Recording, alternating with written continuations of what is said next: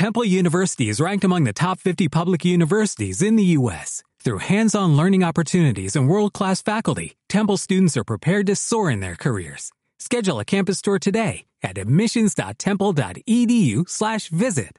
Muy buenas a todos bitumeros. Hoy te contamos que Goldman Sachs ha visto una oportunidad en la crisis actual del sector cripto, acuciada por la reciente caída de FTX, para entrar en el sector comprando criptoempresas.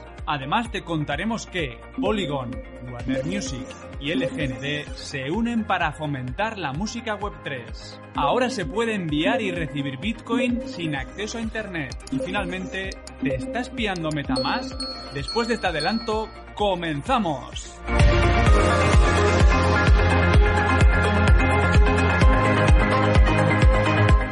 Polygon, Warner Music y LGND Music se han asociado para apoyar a la música Web3 creando nuevas formas de reproducción y propiedad sobre la música.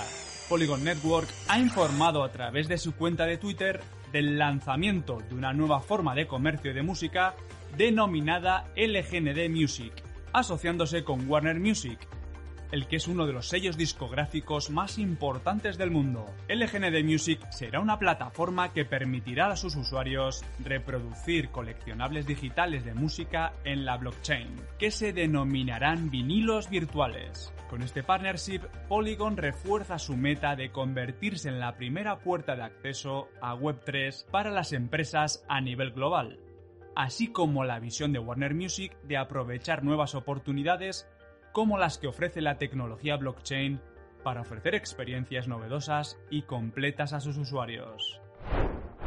Un nuevo servicio denominado Machankura 8333 permitirá a miles de personas enviar y recibir Bitcoin de forma rápida en Ghana, Kenia, Namibia, Malawi, Nigeria, Sudáfrica, entre otras, desde cualquier teléfono móvil sin internet. Son millones las personas que actualmente usan dinero móvil a través de sus teléfonos sin tener acceso a Internet. Y este nuevo servicio les permitirá operar con Bitcoin de la misma manera de ahora en adelante.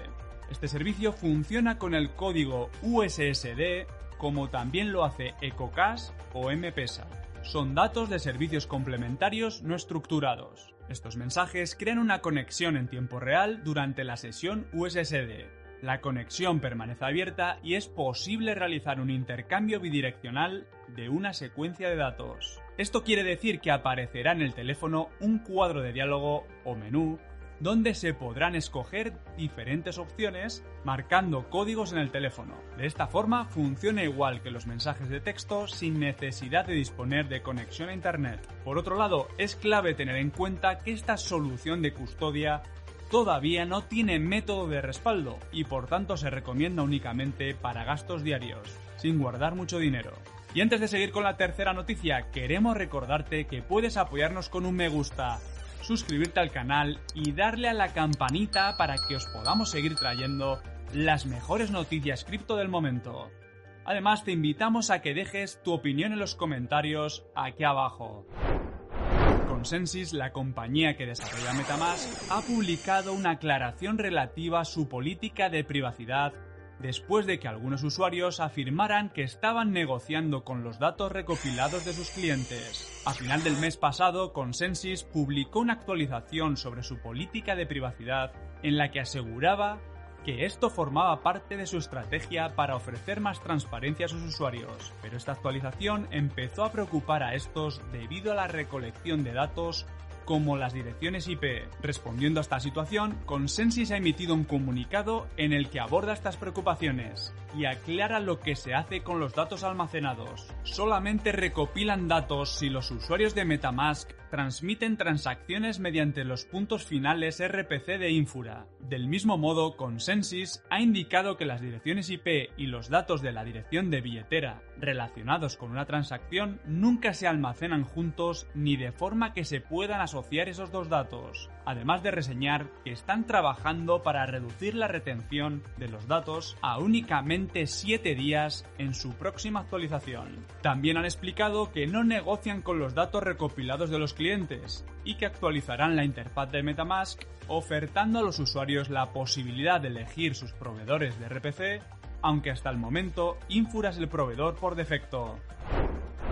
El segundo banco de inversión más grande del planeta, Goldman Sachs, ha sabido ver en la crisis actual en el sector cripto, agrandada por la caída de FTX, una gran oportunidad para entrar en este universo y gastará decenas de millones de dólares en empresas cripto. Matthew McDermott, jefe de activos digitales de Goldman Sachs, explicaba en noviembre que el derrumbe cripto de esta última etapa suponía una buena oportunidad para invertir en el sector a un precio más sensato. Reuters ha señalado que es posible que Goldman Sachs se esté planteando seriamente invertir en el sector cripto ya que ha empezado con el procedimiento previo de examen de los registros financieros para asegurarse antes de realizar la compra de varias criptoempresas. Asimismo, además de valorar la alternativa de comprar empresas cripto desde Goldman Sachs, también están estudiando la alternativa de convertirse en inversores en este tipo de empresas.